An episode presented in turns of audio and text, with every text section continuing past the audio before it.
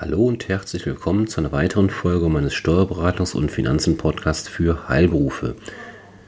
In meiner heutigen Folge beschäftige ich mich mit einem Thema, was sicherlich nicht die breite Masse an Steuerpflichtigen und auch nicht an meinen Zuhörern betrifft, aber ich weiß aus eigener Erfahrung in unserem Mandantenkreis, dass der eine oder andere schon mit diesem Thema zu tun hat.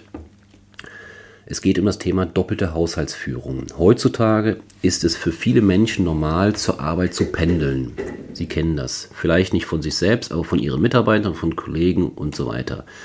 Besonders junge Menschen oder Berufsanfänger wohnen in Zeiten hoher Mietpreise jedoch oft noch bei ihren Eltern.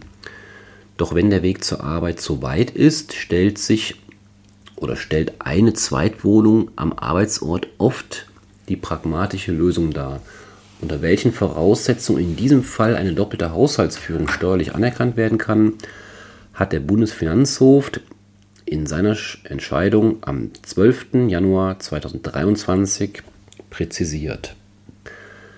Steuerpflichtige können im Rahmen einer beruflich veranlassten doppelten Haushaltsführung bestimmte Aufwendungen als Werbungskosten bzw. bei Selbstständigen als Betriebsausgaben geltend machen. Dazu zählen zum Beispiel die Kosten der Unterkunft am Zweitwohnsitz, die Kosten für Familienheimfahrten oder Verpflegungsmehraufwendungen für die ersten drei Monate an dem Beschäftigungsort. Auch Aufwendungen für die Einrichtung und Ausstattung der Zweitwohnung können in bestimmten Grenzen zusätzlich abgesetzt werden. Doch dafür müssen einige Voraussetzungen erfüllt sein. Für die steuerliche Anerkennung einer doppelten Haushaltsführung ist ein eigener Hausstand am Hauptwohnort die Grundvoraussetzung. Dafür ist laut BFH das Innehaben einer Wohnung sowie eine finanzielle Beteiligung an den Kosten der Lebensführung notwendig. Für das Innehaben, was ja sehr schwammig daherkommt, der Begriff, für dieses Innehaben einer Wohnung genügt ein räumlicher Bereich, in dem sich der Lebensmittelpunkt des Steuerpflichtigen befindet ob der Steuerpflichtige die Wohnung gemietet hat, sie sich in seinem Eigentum befindet oder ihm unentgeltlich zur Nutzung überlassen wurde, spielt dabei keine Rolle. Sofern der Steuerpflichtige gleichberechtigt neben den übrigen Mietern bzw. Eigentümern steht.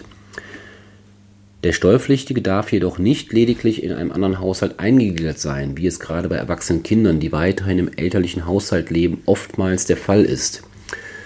Dabei ist stets auf die Gesamtumstände des Einzelfalls abzustellen. Im besagten Urteilsfall vom BFH bewohnten zwei Brüder das Obergeschoss eines Hauses, während die Eltern im Erdgeschoss lebten. Das, der Bundesfinanzhof entschied, dass es unschädlich ist, wenn das Obergeschoss gegenüber dem Erdgeschoss baulich nicht abgeschlossen ist und nahm daher zwei getrennte Haushalte an. Aber auch ein gemeinsamer Haushalt mit den Eltern ist nicht zwingend ein Ausschlusskriterium. Bei älteren, wirtschaftlich selbstständigen, berufstätigen Kindern, die mit ihren Eltern in einem gemeinsamen Haushalt leben, ist regelmäßig davon auszugehen, dass sie die Führung des Haushalts maßgeblich mitbestimmen, sodass ihnen dieser Haushalt als eigener zugerechnet werden kann. Weitere Voraussetzung für den eigenen Hausstand ist eine finanzielle Beteiligung an den Kosten der Lebensführung. Darunter sind nach höchstrichterlicher Rechtsprechung lediglich die Kosten des Haushalts und der sonstigen Lebenshaltung zu verstehen, also zum Beispiel die Miete und Nebenkosten oder die Anschaffung von Haushaltsgegenständen, Renovierungskosten sowie Aufwendungen für Lebensmittel und Telekommunikation. Nicht umfasst sind dagegen Kosten für Kleidung, Urlaub oder Freizeitgestaltung. Während die Finanz Finanzverwaltung eine finanzielle Beteiligung an den Kosten der Lebensführung von mindestens 10% monatlich fordert, stellt der BFH in seinem Urteil fest, dass das Gesetz weder eine feste betragsmäßige Grenze verlangt, noch es sich um laufende Zahlungen handeln muss. Das heißt eine ganz klare, ein ganz klares Entgegenkommen für die Steuerpflichtigen seitens des BFH. Einmalzahlungen sind zulässig, sofern die finanzielle Beteiligung nicht erkennbar unzureichend ist. Als Vergleichsmaßstab dienen hierbei die, um, die im Jahr tatsächlich entstandenen Haushalt und sonstigen Lebenshaltungskosten. Die Nachweispflicht liegt beim Steuerpflichtigen. Die Übernahme von Arbeiten im Haushalt und Garten genügen allerdings nicht. Die finanzielle Beteiligung wird von der Finanzverwaltung bei Ehegatten grundsätzlich angenommen und ist in allen übrigen Fällen geeignet nachzuweisen. Also insbesondere das Thema Eltern- und Kinderhaushalt. Wichtig ist, dass der eigene Haushalt auch tatsächlich den Mittelpunkt des Lebensinteresses des Steuerpflichtigen darstellt. Das Vorhalten der Wohnung für gelegentliche Besuche oder Ferienaufenthalte ist dafür nicht ausreichend. Auch hier sind die Gesamtumstände zu berücksichtigen.